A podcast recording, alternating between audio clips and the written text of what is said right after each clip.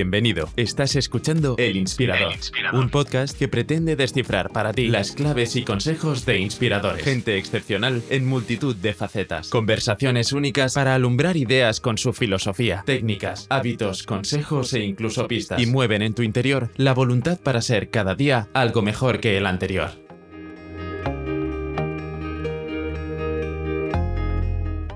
La aventura ese sueño de muchos y realidad para los más osados, que aunque no hayan sido tocados por un talento determinado, consiguen sublimar su vida y existencia en aventuras extraordinarias, por el mundo, pero también conquistando la última barrera de todos nosotros, nuestro propio interior. Nuestro inspirador de hoy, Albert Bosch, ha llevado la aventura a sus cotas más altas. Ha cruzado la Antártida sin asistencia, en solitario, desde la costa hasta el Polo Sur en un trayecto de 1.152 kilómetros. Ha completado la aventura Siete Cumbres, que consiste en escalar la montaña más alta de cada continente, con el Everest como punto final. Ha participado en nueve Dakars, dos en moto y siete en coche, donde en 2015 se convirtió en el primer piloto en la historia en participar con un coche 100% eléctrico. Es corredor habitual de ultramaratones y ha hecho más de 100 carreras o retos de deportes extremos. Es emprendedor desde los 26 años. En 2004 fundó Iber Group, una plataforma para promocionar y gestionar proyectos en energía y medio ambiente. Como nos dice, en ambas facetas ha conseguido éxito destacados, pero también fracasos que él acepta con orgullo y que forman parte inseparable de su trayectoria vital. Por si esto fuera poco, Albert es un reconocido divulgador y conferenciante en liderazgo y ha escrito varios libros, entre los que destacamos El explorador del futuro, Vivir para sentirse vivo o Espíritu de aventura. En la conversación, Albert nos contagia de su pasión por la aventura. Reflexiona sobre el aprendizaje del fracaso, a vivir según los valores de cuidado del medio ambiente y a gestionar nuestro tiempo para exprimir al máximo la vida. Espero que os inspiréis tanto como yo al escucharle hablar. Sin más dilación, Albert Bosso un aventurero total. Bienvenido, Albert. Muchas gracias por estar con nosotros. Pues encantado. A ver qué os puedo contar. Puedes contar alguna que otra aventura. has estado en las expediciones polares, has hecho las siete cumbres, has participado en Dakar, has corrido mucho. En el podcast hemos hablado con grandes corredores de fondo y de resistencia. Carlos Llano, César Torrejón. ¿Qué es lo que más te gusta de todo? ¿Dónde te sientes mm, ese espíritu de aventura? ¿Dónde? Bueno, ¿dónde? En la naturaleza. Lo que más me gusta a mí es estar eh, haciendo actividades en la naturaleza. De hecho, para mí el deporte no es un fin, siempre lo digo, es un medio, ¿no? Es un medio para vivir en los entornos naturales desde la pasión, desde el esfuerzo, desde, desde la conexión pura, más pura posible con la naturaleza, porque así consigo, para mí la competición es pues un entreno. Había, en alguna época me le había dado más importancia, pero, pero no, no, la, no es una prioridad en absoluto. Me gusta estar en forma y hacer deporte para poder acceder a lugares muy especiales, únicos, remotos, exóticos, puros, sensibles, bla, bla, bla de la naturaleza. Es, eso es lo que más me apasiona. Eh, no sé si te refieres a qué modalidad. esto es muy difícil. A qué, modalidad? Esto es muy difícil porque yo diría que la modalidad que más me gusta, más me gusta al final es andar. La más simple, ¿no? La más simple. Ya está. Pero lo que pasa es que, y lo hago mucho, ¿eh? lo hago mucho, mucho, mucho. Pero como me gusta el deporte en sí también, me gusta mucho el deporte, pues me he ido especializando en, muchos deportes, con lo cual es contradictorio, ¿no? Especializando en muchos es imposible, pero sí que es posible si no pretende ser de élite, ¿no? Yo quería ser de élite en alpinismo o en, o en motociclismo, que es lo que soñaba de joven. Luché para ello, eh, soñaba con, en clave de competición, ¿no? Y me di cuenta en un momento dado que no tenía, había llegado bastante arriba, pero y pensaba que llegaría más arriba, aquello no hay límites y todos estos rollos patateros que nos metemos en la cabeza que son chorradas, ¿eh? pero pensaba que lo podría hacer entrenando, perseverando, si quieres lo puedes conseguir, todas estas mandangas, ¿no? Pero al final no hay cosas que no puedes conseguir, necesitas un talento especial, yo no iba a ser de élite y luego vi que no, sin ser de élite podía aspirar también a mucho, ¿no? Y todos los deportes que he hecho ah, para hacer aventuras, los he tomado en serio y me he especializado bastante, sin llegar a tener que ser de élite. Y, o sea, pero, pero, pero con dignidad. Y eso es muy importante, ¿no? Porque ah, hay mucha gente que, yo qué sé, que va un día a subir aquí a la sierra y al día siguiente se apunta para ir al Everest. Esto para mí no es digno para el Everest, no es digno para el alpinismo, no es digno para la seguridad de esa persona ¿no? Porque se juega la vida y esto es una temeridad y es, eh, y sí, si sale bien, pues llegas y si no, y escribes un libro y tal, y si no sale bien, te mueres con cara de tonto, porque morirte te puedes morir, pero no con cara de tonto. Y, y luego me he ido especializando en cosas y he hecho muchas. Y en lugar de centrarme solo en una, he preferido expandir mi horizonte.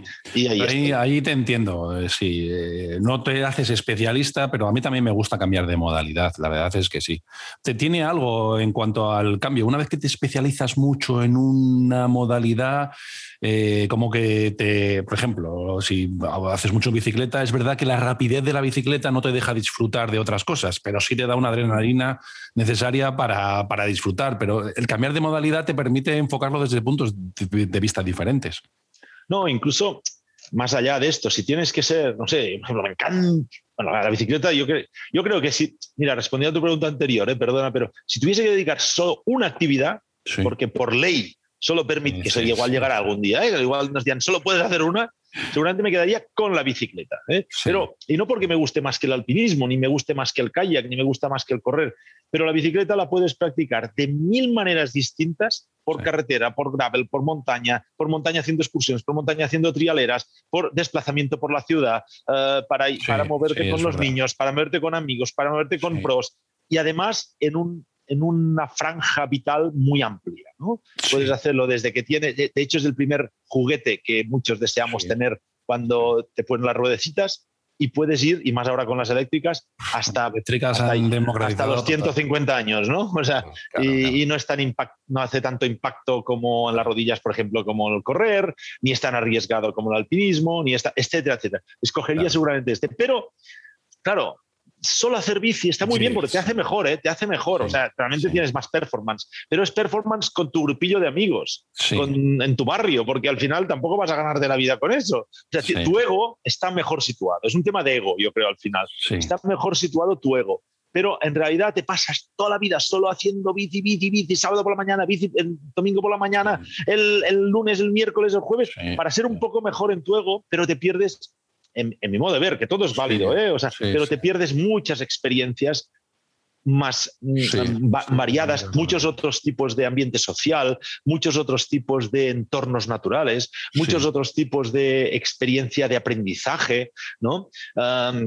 etcétera, etcétera. Con lo cual, al final es, aunque suene muy marido, es, es si te limitas a un deporte sin ser élite, sin ser de los mejores, yo creo que a veces es como quedarte en tu zona de confort. Tu entorno tu entorno conocido, tus amiguitos conocidos, tu deporte conocido, eres experto en eso, sabes mucho de esto, estás, no, no, no, no, no evolucionas tanto. Pero yo creo que al final hacer, ahora mismo estoy haciendo mucho kayak, hace 25 años que hago kayak, pero ahora lo estoy haciendo a nivel más pro, con temas mucho más exigentes, tengo proyectos muy heavy, de hecho, de hecho mucho, mucho, cuando digo mucho, créeme, ¿eh? mira mi web, es mucho. no, estoy hablando de. No, no, tú no, no, corto no te quedas nunca, ¿no? no, no, estoy hablando de dar la vuelta a Menorca y estas cosas. no, no, no. Y, y, necesito un nivel muy alto. Y claro, estoy con el grupo que estamos haciendo esto, soy el peor. Tengo un nivel de kayak, pero soy el peor. Y claro, y en lo que vamos a hacer, no solo me va el hacerlo bien o en hacerlo bien, me va el poder morir o no morir. Que, cuidado, que esto va en serio, con lo cual tengo que hacerlo bien, ¿no? Y, pero bueno, estoy aprendiendo tanto, ¿no? ¿Eh? Que, que, me apasiona. Al libro de lo que decías de alcanzar la élite o estar preparado para la élite, el libro que escribiste, Vivir para sentirse vivo, 2.304.400 pasos hasta el fin del mundo, tiene una introducción preciosa, preciosa. Y estaba recordando ahora que escribías al, al respecto de esto, ¿no? Decías, este libro está dirigido al 99% de la humanidad que no ha sido tocado por un talento determinado que le haya permitido llevar una existencia absolutamente especial y única. Tú, sin embargo, sí que has conseguido tener una existencia especial y única.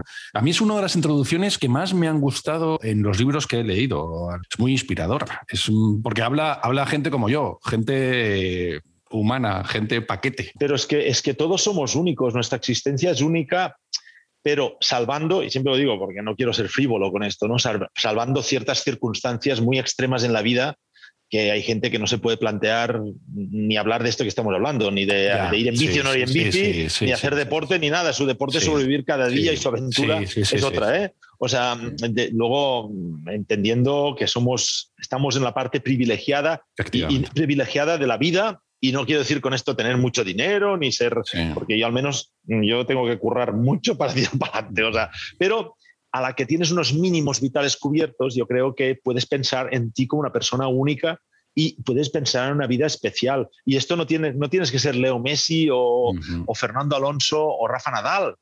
Em, para mí, yo soy mucho más importante como deportista que él, que ellos. Para mí, o sea, yo no, mi vida no la pienso, o sea, los respeto, los admiro. Mm, la palabra ídolo la uso poco, pero, pero y si puedo aprendo algo de su actitud, porque Rafa es muy simpático y admite muy bien, por ejemplo, y Fernando Alonso no sé qué, y Leo Messi, les digo como ejemplos, pero yo no gasto poquísima energía en disfrutar su vida.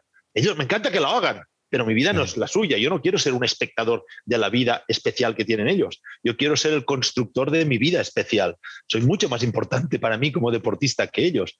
Eh, y luego, y esto creo que lo, puede hacer casi todo el mundo. Yo, yo digo, a veces a mí me tratan, me tratan porque, por suerte, hay épocas que me han salido cosas bien. También te puedo contar, Álvaro, las muchísimas que me han salido mal, ¿eh? que pasa que necesitaríamos un podcast de horas y horas, ¿eh? Pero... Me gusta, me gusta porque relatas, eh, en, en, varios sitios relatas todos tus fracasos. Eh, bueno, lo resumo. Tu web las tienes publicadas uno por una. Sí, pero sí, los resumo solo porque, porque necesitaría una web con mucha memoria. pero, pero, Es que me gusta que seas consciente y me gustan las personas que son conscientes de esos fracasos. A mí hace poco me invitaron a dar una charla en la universidad a la que yo asistí y toda la charla fue uno por uno todos los fracasos que he tenido, porque me parece mucho más interesante. Bueno, porque si buscas, si estás, yo creo que al final solo solo se merece el éxito el que admite el fracaso, ¿no? Esto no quiere decir que lo, que lo busques el fracaso, esto no, quiere decir que no hagas todo lo posible para evitarlo, pero si quieres hacer algo mínimamente ambicioso en la vida, mínimamente, solo por definición, quiere decir que es mínimamente ambicioso, tiene la posibilidad de ser de, fracasar. Si no quieres admitir la posibilidad de fracasar, no puedes plantearte nunca hacer algo mínimamente ambicioso en la vida.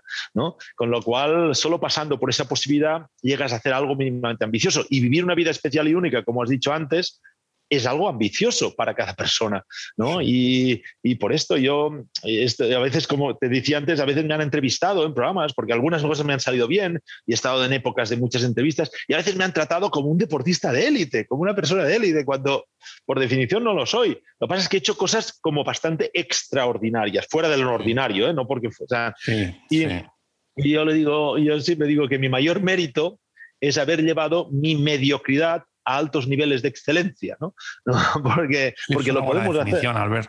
porque lo podemos hacer. O sea, nosotros mm, como personas normales podemos hacer muchas cosas. No todo, ¿eh? yo no creo en aquello, todo, todo es posible, no hay límites. Esto no, no, no, no, no estoy nada a favor de estas expresiones chorras de, de, de, de motivación rápida y, y, muy, muy dulzona, ¿no? Pero, pero sí que puedes hacer una vida liderar la vida que quieres. Yo creo que al final, sea para subir al Everest, para pintar, para escribir, para hacer una familia, para lo que, lo que tú quieras, yo creo que lo más mm, valioso de la vida es, buscarle el sentido que tiene, que tiene, para nosotros y luchar por ello. Es, debería ser nuestra misión. Me sorprende porque eres un empresario, tienes una familia, pero haces unas aventuras ambiciosas. Es difícil planificarse, organizarse.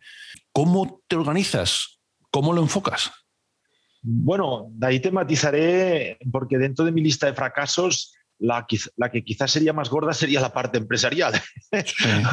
porque yo, yo nunca me defino como empresario, pero no porque quede más guay decir que eres emprendedor, ¿eh? Eh, sino porque por respeto a los empresarios, ¿no? Porque los empresarios eh, siempre como en todos los colectivos hay de malos y de buenos y en todos los colectivos cualquiera, ¿no? Pero los empresarios en general son los verdaderos generadores de riqueza de la sociedad y normalmente la mayoría ah, son unos entregados totales a su proyecto, pero totales y sacrifican familia, sacrifican muchas veces deportes, aficiones, salud a veces, para que su proyecto vaya adelante. Vale, luego se compran un cochazo, si les va bien, ¿eh? pero, pero por el camino han dado trabajo a mucha gente, han hecho que la sociedad funcione. Yo les eh, respeto y admiro mucho y por respeto no digo que soy empresario porque yo no he tenido esta dedicación. Yo, mi mayor ambición era poder ser autónomo, empresario, emprendedor, llámalo como para poder hacer mis pasiones. Mi objetivo vital al final de año es, me he ganado la vida correctamente y he hecho mis pasiones, sí. Si he hecho mucha pasión y no me he ganado la vida, mal negocio. Si he ganado mucha pasta y no he hecho mis pasiones, mal negocio. Y esto, un empresario normalmente tiene que tener otro compromiso. Yo no lo tengo. Por esto soy más emprendedor. Y algunas cosas me han ido bien, pero también muchas mal. ¿eh? Y he pasado momentos económicos muy chungos y no tengo una empresa que me da pasta y tal. Eh, no, porque si no, no, o sea, mis aventuras, como no las pueda patrocinar una a una, no las hago. No, no, no tengo. o sea, voy. Esto es una parte que he tenido un éxito relativo. ¿eh? Pero es que cuando uno está, como dices, empresario, dediques o no dediques, como decías, todo el absoluto tiempo. ¿eh? Tampoco es un tema de dedicar solo el tiempo, sí. tiempo. Sí, sí, lo que decías en cuanto, pero es, compatible, ¿no? Yo creo que hay, hay, una, además del tiempo de dedicación y enfoque, que hombre cuenta muchísimo, Albert, hay una serie de variables ahí que no dependen tanto del tiempo o la dedicación, ¿no? Es lo que decías, que a veces, oye, te empeñas, te empeñas, te empeñas, te empeñas y tampoco... No, no, y, luego esto es, esto es así. Y luego, a partir de allí, esto que decías, yo, yo, yo de verdad que si en algo, esto lo, tampoco lo prodigo mucho porque cada uno lo tiene cómoda, pero si en una cosa soy muy, muy, muy ambicioso, pero muy ambicioso, peligrosamente ambicioso, eh, es en la gestión del tiempo. ¿no? O sea, soy o sea, me importa mucho. Esto no quiere aprovechar el tiempo, ¿eh? siempre, siempre aprovecharlo. el, sábado por la mañana me gusta coger mi grapa, enchufar el fuego y estar toda la mañana eh, tirado en el sofá y leyendo y durmiendo. Y, vale, pero, pero lo de el sábado por la mañana no lo hago todos los días, el sábado por la tarde. y luego, o sea, para mí la, el planning del tiempo, reconozco que esto te quita cierta libertad, cierta fluidez, el dejarte llevar lo reconozco, o sea, pero sí que lo controlo mucho, lo controlo, lo planifico mucho, porque eh, a veces me gusta coger épocas de no planificar, pero son pocas, porque siempre, porque me apasiona hacer proyectos y los proyectos no se hacen solos, se hacen trabajando mucho. De aventura, ¿eh? Me, encanta comunicar, por ejemplo, a escribir libros, a escribir artículos y no se escriben solos. Me encanta estar en forma y no te pones en forma solo. Me encanta estar con mis hijos y no, no, no, no, no te sale el tiempo solo. O sea, que al final, por esto yo no veo ni un minuto ni un minuto de fútbol en mi vida, pero ni un minuto. ¿no? no veo, o sea, tengo prohibidas las series totalmente. a no ser que sean de una temporada y máximo cinco o seis capítulos y muy ocasional. ¿Por qué? Y me encantan. Me encantaría ver Juego de Tronos. mira, me encantaría ver The Crown. Me encantaría, pero es que no sabes lo que me gustaría. Pero al final, yo creo que en la vida tenemos que tener muy claro eh, el dominio de nuestra agenda. O sea, y en nuestra agenda, nuestra agenda no miente, no miente. Tú te mientes, pero tu agenda no te miente, ¿no? Y tú, si pones en un lado de la libreta tus prioridades vitales y luego coges tu agenda y la cuadras y ves que, hombre, alguna puede no cuadrar, pero si empiezas a empezar las cuatro primeras prioridades que tienes y las cuatro primeras cosas a que dedicas tiempo y no cuadran, ahí tienes que arreglar cosas. Porque si dices que tu prioridad, por ejemplo, no sé, es hacer deporte y, en tus cuatro primeras agendas no tienes tiempo, oye, bueno, esto un mes puede ser, dos meses puede ser. Si no es que te montas mal la vida, porque te estás alejando de tu prioridad, o estar con tus hijos, o montar aventuras, o escribir, o leer. Luego, eh, la, decisión de tu agenda es, tu vida. La, suma de cómo usas el tiempo es tu vida. Con lo cual, liderar eso es liderar tu vida. Y yo me tomo muy en serio el, la gestión del tiempo, eh, sí. Y a veces, a veces me paso porque soy, me, embalo y luego aprender a decir que no, porque los que somos apasionados siempre dirías que sí y hay, que aprender a decir que no y esto cuesta mucho, pero ya hay tiempo. o sea, no es verdad que la vida sea corta, la vida es larguísima. La vida es larguísima. Lo que pasa es que hay que utilizarla, ¿no? Y lo que pasa es que si te dejas ahí, pues eh, llevar por ella solo, pues es la vida que te lleva a ti, no la llevas a tú, a, tú a ella, y tienes mucho tiempo para hacer muchas cosas, muchísimo. Eh, yo, de hecho, solo pienso en lo que me... compaginar la agenda con, mm. con, con, la realidad. No te mientes, tienes toda la razón. Sí, pero priorizando bien, priorizando. A mí, pues ya me, por ejemplo, me encantaría ver The Crown, es un ejemplo solo. Me encanta, pero de verdad me encantaría. Están mis prioridades. No, pero claro, yo si quiero organizar la siguiente expedición, además conseguir patrocinio, no sé qué, tengo que escribir no sé qué, tengo que estar comentando, tengo que estar. Pues al final ya me gustaría, pero está el número 12 de prioridades, con lo cual, eh, pues sacrifico. Al final, la vida no se trata solo de lo que quieres sumar a la vida. Sumar es fácil, está chupado. Lo, que, lo difícil de la vida es a qué renuncias, ¿no? ¿A qué renuncias? Totalmente. Es a lo que dices que no, porque lo que elijas que sí es lo que te va a dar problemas y lo que te va a dar. pero sumar, sumar es chulo. ¿eh? decir, oye, esta chica es muy guapa y tal, me la voy a ligar. Esto suma. Pero decir, no, esta chica es muy guapa, pero renuncio a ligármela porque quiero hacer un proyecto con la otra, Ah, esto es más duro, esto es más difícil. Pero lo único que te puede llegar al, éxito, por ejemplo, la pareja, como cualquier ejemplo, ¿eh? las renuncias nos marcan más que lo que sumamos. Sí, efectivamente. Y es mucho más fácil orientarse en la vida, tanto, oye, que elijo esto, otro, elijo. No, ¿a qué renuncias? Es decir, claro. Yo muchas veces digo, elige por, elige por eliminación. Es decir, ¿qué carrera vas a estudiar? Oye, pues tienes que renunciar a esto, renunciar a esto. Y cuando te llegue lo que no has renunciado, dices, joder, pues esto es.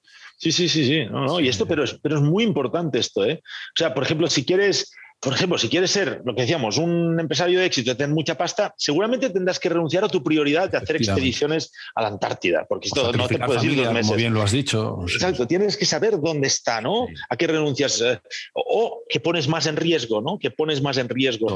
Si quieres, no sé, yo por ejemplo, no sé, he renunciado, o sea, mis grandes decisiones en la vida no han sido, han sido renuncias, ¿no? Eh, y renunciar a a tener una vida de, según qué tipo, ¿no? Es, por ejemplo, renunciar incluso al Dakar, ¿no? Al Dakar. Yo he renunciado al Dakar totalmente, a todos los deportes de motor, he renunciado cuando formaban parte de mi vida, de mi placer, de mis patrocinios, de mi imagen, pero he renunciado por valores de sostenibilidad, porque ya no formaban parte de mis valores, he evolucionado y dije, nunca más, yo nunca más voy a correr una carrera con un coche de combustión, nunca más. Y me, y me he pasado media vida, pero, pero entiendo que quiero formar parte de la solución de los problemas del futuro. Y mi placer se puede desarrollar de tantas maneras, pues que me cojo el kayak tú, o me cojo la bici, y ya está. ¿no? O he renunciado a, no sé, hasta comer carne, ¿no? yo qué sé, pues, pues ¿por qué? Para, para, evolucionar, porque somos seres en evolución y, evolucionamos con, también con lo que las posiciones de renuncia, ¿no? Sí, totalmente, y con las decisiones de cada uno, está, está claro. Hablábamos antes de la naturaleza. ¿Qué tiene cuando sales a la naturaleza que realmente tu mente se, se despeja, se conecta, se relaja? Entra en un estado diferente. ¿Tú has llegado a pensar por qué? Sí, claro. además, muchas de mis expediciones a veces o, la hago solo o, una parte la hago solo, porque a veces estás en, por ejemplo, en kayak, estás muchas horas en, el tuyo sin hablar con los. O tienes mucho tiempo. De hecho, una de las cosas que me encanta de las aventuras es poder tener tiempo de. Yo, yoga, estoy a veces amigos que hacen yoga, mindfulness y estas cosas, y yo les digo, pero si yo me hago un máster cada vez que salgo y además me hice un máster de un, año, un mes y medio en la Antártida solo, imagínate. Si yo lo tengo clarísimo, esa respuesta, a solo mi opinión, ¿eh? no, yo no soy experto en esto, pero ¿qué tiene la naturaleza que nos aporta? Pues sencillamente, que es lo natural, ¿no? Yo creo que es, así de fácil, es lo natural y no nos damos cuenta, ¿no? Que cuando nos vamos a la naturaleza con cierta apertura de mente y cierta conciencia, o sea, no solo vamos a hacer una foto para ver si ahí hay cobertura y colgarla al Instagram, que yo también lo hago, ¿eh? pero no, no, no, pero nos renaturalizamos, esto es muy importante, porque toda nuestra vida está enfocada a desnaturalizarnos, ¿no? en nuestro sistema de vida, en nuestro acceso, en nuestra movilidad, en nuestro consumo, y, estamos viviendo aparte de la naturaleza. Con lo cual, cuando vamos a la naturaleza, sobre todo si haces una actividad que Claro, si vas con un 4x4 a la naturaleza, a un desierto, por ejemplo, ¿eh? vas a un 4 te llevan un 4x4, te subes a una duna, te dan una copa de cava y haces el brindis aquel en la duna cuando se va el sol, te cogen el 4x4 y te llevan a un hotel de puta madre, de la naturaleza no has vivido nada. Una foto, una foto muy chula. Eso no es vivir la naturaleza, esto es decir qué bonita es. Pero cuando coges y te metes en el desierto, en bici, andando, eh, lo que sea, y estás cuatro días en la naturaleza, ahí durmiendo y viendo el frío que hace por la mañana, la humedad, luego la calor del mediodía, luego la puesta, te renaturalizas. O sea, es que te sientes parte de ella, que es lo que somos. Te sientes parte de ella, que lo olvidamos, ¿no? Y, claro, y eso lo tenemos olvidado, pero algo dentro de nosotros nos, no, claro, nos hace sacarlo. sí. pero, pero claro, es, pero es que somos naturaleza. Lo que pasa es que parece que luchemos la tengamos aparte, con lo cual cuando hacemos cosas allí, claro que somos más felices y estamos más saludables y tenemos más energía y nos sentimos más inspirados. Claro, porque es nuestro estado natural, ¿no? Y, sin, embargo, es, sin embargo, es desconocida, ¿eh? Para eh, mucho, muchísima gente disfruta de la naturaleza, pero quizás la mayoría no, no sabe apreciarla o sabe disfrutarla. ¿eh?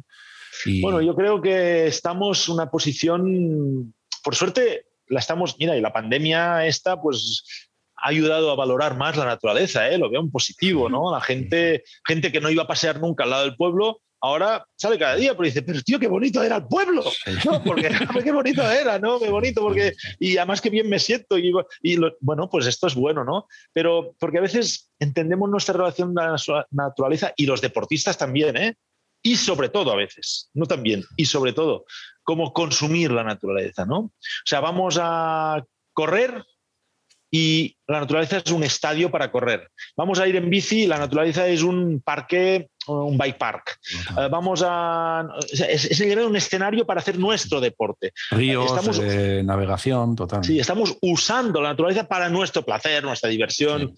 Pero no estamos viviendo la naturaleza, que es distinto, ¿no? No estamos en contacto. Y, yo creo que los deportistas a veces fallamos por ahí. Nuestro ego está por encima de lo eco, ¿no? Y, creo que lo chulo es entender esto, que al final, no sé, yo cuando veo, es que cuando veo al runners, yo corro mucho, los runners que se van a glorian de ir tan ligeros y subir a una montaña con una cosa, no sé qué, Luego, claro, luego lees ahí que, pum, en la carrera ha habido no sé quién con una hipotermia y se ha muerto. Y piensas, hostia, qué lástima, pero jolín, es que Dios, es que una montaña hay que respetarla, que es naturaleza, ¿no? y ahora acabo de escribir, acabo de escribir un libro ah, sobre la vuelta al mundo de Magallanes del Cano, sí. ¿no? Que es historia apasionante. Desgraciadamente no es un libro de venta público, es para una gran consultora, para Accenture, libro de liderazgo a partir de ahí, ¿no? Y es un libro, digamos, de encargo, ¿no? Es, apasionante esta historia, os, recomiendo que la leáis, porque, pero claro, qué gran diferencia había entre los aventureros de antaño y los pseudoaventureros que somos ahora, ¿no? Que eran humildes.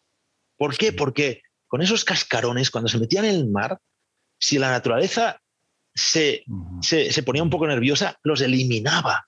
Y los que subían una montaña, el Mallory cuando iba a Lebres, es que le tenía mucho respeto porque tal. Y cuando el Shackleton iba a la Antártida, eran humildes. O sea, la naturaleza puede contigo. Y ahora parece que nosotros con nuestros Goretex super mega guays de carbono, no sé qué, pim pam y el GPS mega churri, y que la naturaleza es una chorrada y pam, y te pega una hostia que te envía al otro barrio, ¿no? Y y bueno, hay que ser humilde, que es lo chulo, ¿no? Entender la naturaleza, que somos parte de ella y ella es muy poderosa, a pesar de la tecnología que tenemos. Y eso, esa relación creo que es muy educativa, ¿no? Nos hace mejores personas. Otro día me acordé de ti porque estuve viendo con mis hijos esta película, no sé si has visto, ya veo que no ves mucho cine, El Marciano, de Matt Damon, de una persona que se queda sola en Marte.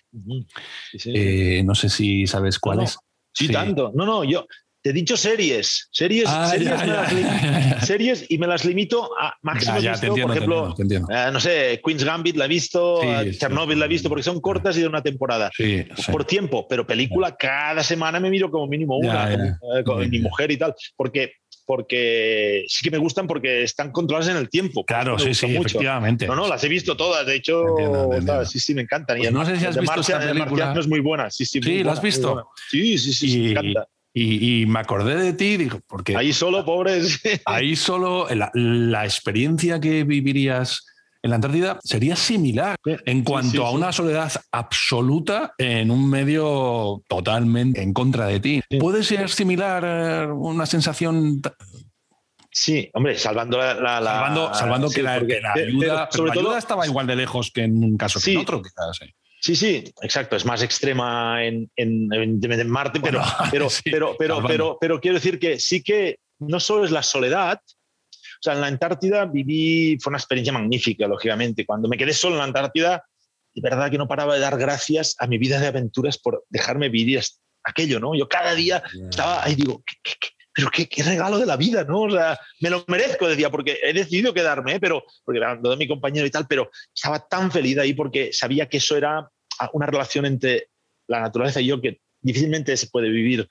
Es muy difícil vivirlo. ¿Por qué? Porque estás solo, pero no solo porque no haya nadie. Primero porque no hay nadie ni nada, ni nada vivo, nada, es soledad total. Pero segundo porque no puedes decidir, va, ya tengo suficiente, me voy.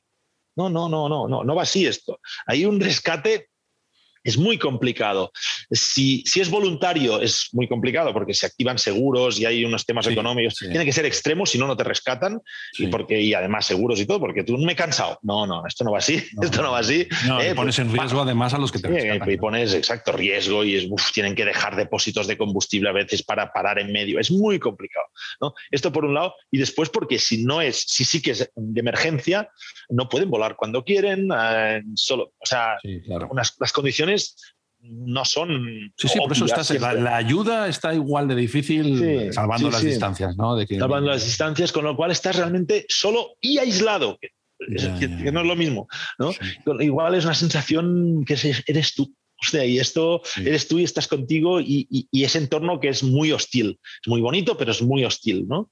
te, tiene que enseñar, te tiene que enseñar muchísimo. Seguro que has hablado y has reflexionado muchísimo, pero te tiene que enseñar muchísimo de ti mismo en ese momento, ¿no? Claro, yo nunca me he expuesto de esa forma.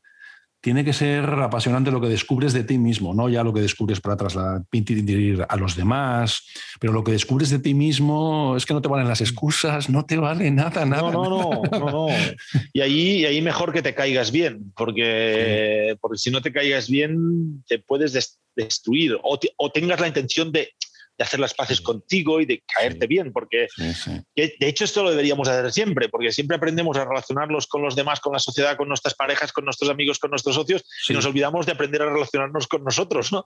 Y luego a la mínima que viene una tormenta ves que em, estás solo siempre, siempre. Siempre estás, que te ayuden, ¿eh? aunque te ayuden, pero tú siempre necesitas estructurarte bien y dialogar bien contigo. Y esto, sí, esto, la fortaleza te viene, todo parte de ti. Y ahí lo ves, todo parte de ti. Y no es por egoísmo ni por individualismo.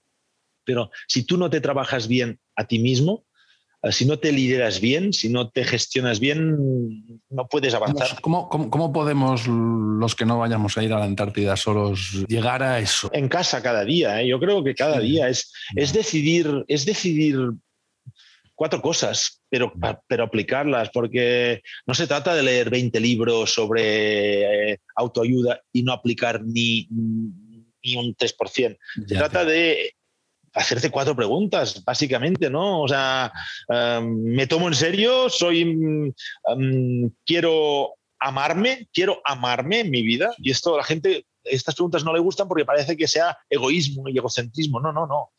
La autoestima es el principio de todo si tú no, porque tú, tú formas parte del todo, con lo cual, por ejemplo, si realmente te quieres, llega un momento en que cuidas tu jardín, ¿verdad? Porque es tu jardín. Y si te quieres, cuidarás del agua porque también al final te contamina. Y si, y si te quieres, quieres a tu hijo y quieres la siguiente generación. O sea, la autoestima es fundamental, el autocontrol, la automotivación. Y esto son cosas, pero hay que aplicarlas cada día, en cada o sea, esto es un hábito, ¿no? Es, es, es, un hábito y no, no, hace falta irse a la Antártida para esto. ¿eh? de, hecho, de hecho, incluso hice una conferencia, un TED que hice hace tiempo, que hablaba de que seas tu, tu propio trauma, ¿no?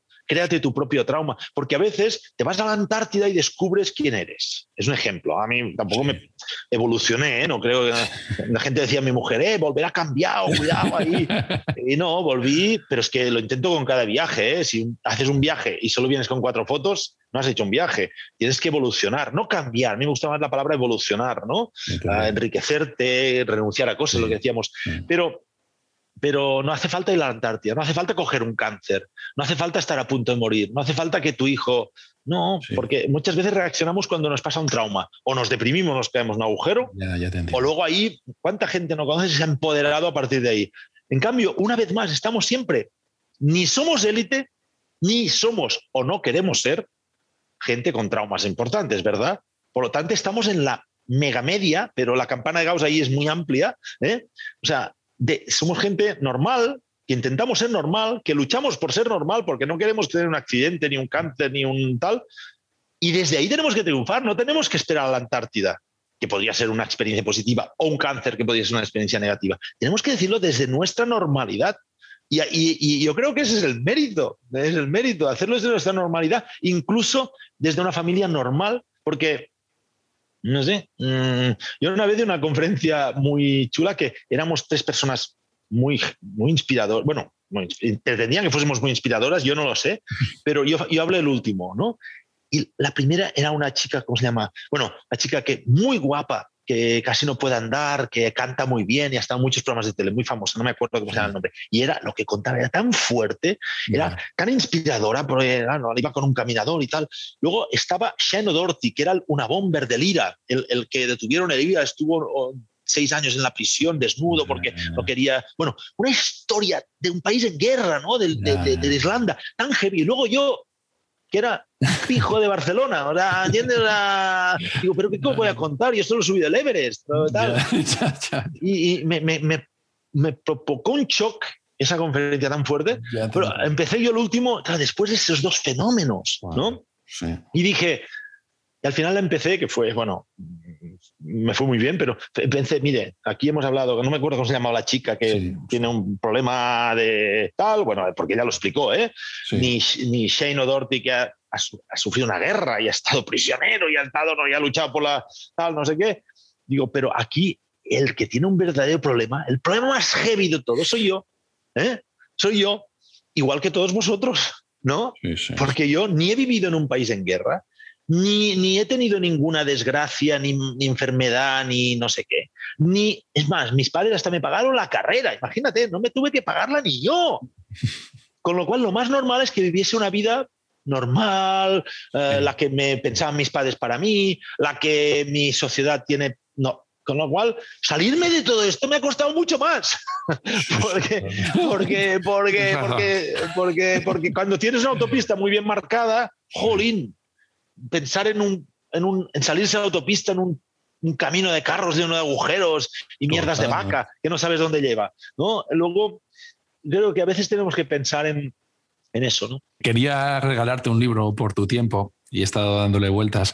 Hay una persona, David Goggins, que escribió un libro, no, me puedes hacer daño, Can't Hurt Me. Bueno, este es un aventurero, es un sí, americano, eh, que ha hecho aventuras de larga distancia, de supervivencia y de carrera. ¿no? Este libro me encantó.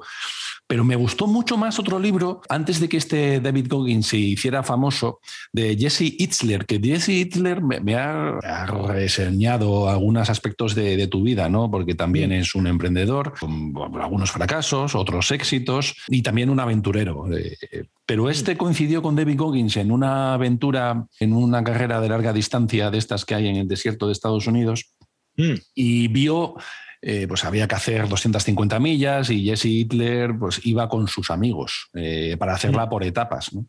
Y, vio que este lo hacía solo y dijo, joder, habló con él y le dijo, oye, ¿te quieres venir a vivir conmigo eh, un mes a mi casa, día y noche conmigo, a contarme, a explicarme, a tal? Y entonces el libro se llama eh, Viviendo con un SIL, 31 días de entrenamiento. Y está él en su casa con su mujer, con sus hijos, los 31 días pegados a él. Y es un libro eh, sencillo de leer, muy entretenido y me ha gustado. Además es un libro inspirador. Y si me haces llegar tu dirección te lo enviaré. ah, bueno, pues mucho gusto y muy agradecido. claro, claro. Sí, sí, sí. He visto algunas recomendaciones. El, libro que me he leído tuyo, de, de Vivir que para sentirse vivo, que habíamos antes, eh, tienes algunas recomendaciones buenísimas. Hablas de dos de mis personajes favoritos. Hablas de Stockdale, que es para mí un estoico de referencia, una inspiración absoluta. Ya hemos hablado de él en este podcast. Y hablas al mismo tiempo también de Jim Collins, que para mí es el autor de empresa más interesante por la profundidad que hay detrás. Y me ha encantado ver estas referencias, Albert.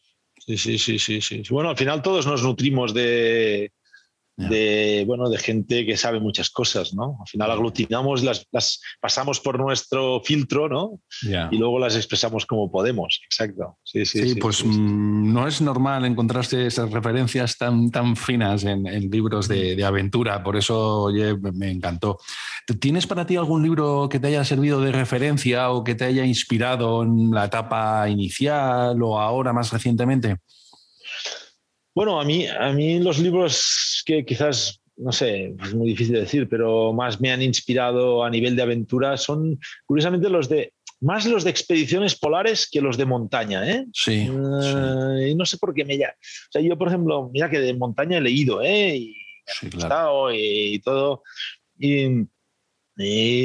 pero en cambio, los de expediciones polares los encuentro tan, no sé, tan, tan extremos en, sea, por ejemplo, una expedición polar en la época, a finales del 19, principio del 20, era, era, era irse dos años, eran dos años, dos años y medio, tres. A veces unos habían ido y habían vuelto y decían, es que ha habido una guerra mundial, ¿no? Por en medio, la, Primera Guerra Mundial, digo, qué fuerte, la hemos vivido allí, ¿no? Era, era, era, o sea, yo los libros de, de Ernst Shackleton, de Amundsen, Ah, de Perry, no sé, me han inspirado mucho a nivel de viaje más allá de nuestras fronteras, más, más que la montaña, que también tiene una connotación como más deportiva, ¿no? Como más deportiva. Pero bueno, también mucho más ¿eh? Sí, sí, sí. pero bueno, sí, sí, yo diría estos, los de la vida de Shackleton, de, de Amundsen, la primera exposición al Polo Sur. Y bueno, esto en cuanto a aventura. En cuanto a, en cuanto a vida, no sé, yo, uno, uno, uno, que ahora se ha hecho muy famoso, pero para mí fue de referencia hace como cinco años cuando salió. Y ahora me dirás, vaya chorradas, y habla todo el mundo de este libro. Bueno, ya, pero en ese momento para mí fue, y no tiene nada que ver con aventura, ¿eh? fue Sapiens, ¿no? Sapiens para mí es un libro de referencia. Mm, porque para mí es que la aventura me gusta en cuanto a relación con la naturaleza y los antiguos, pero yo libros de deporte leo muy pocos. O sea, mm, a mí me gusta mucho más bueno, más la parte de sociología, filosofía, actitudes, liderazgo, es lo que realmente me, no sé, me, divierte, me apasiona, me, interesa más casi que, bueno, pasa, y, lo que pasa es que, bueno, yo tengo una lista, por esto es la gestión del tiempo que digo, o sea, de libros sí que dedico siempre y me lo programo, porque si no, no me costaría mucho encontrar tiempo de leer. ¿eh? Sí, sí, totalmente. Y si dedicas media hora al día o una hora a leer, pero media hora como mínimo, o sea, porque, porque voy a los mínimos, porque ojalá un día te, pases dos horas, pero lo que cuesta es tener la media hora cada día. Y cada vez que lees media hora, dices, qué bien lo que me ha aportado. ¿eh? Aunque hayas visto una película muy interesante de dos horas, no es lo mismo. ¿no? Sí, no es lo mismo. Esa media hora de lectura. Sí, sí, sí. sí, sí. Albert, ha sido un auténtico placer hablar contigo. Muchísimas gracias por tu tiempo. Pues nada, gracias por esta iniciativa y por contar conmigo y pensar que puedo contar algo medianamente inspirador desde mi mediocridad. Muchísimas gracias, Albert. Vale, pues gracias. Hasta la próxima, adiós. Hasta la próxima.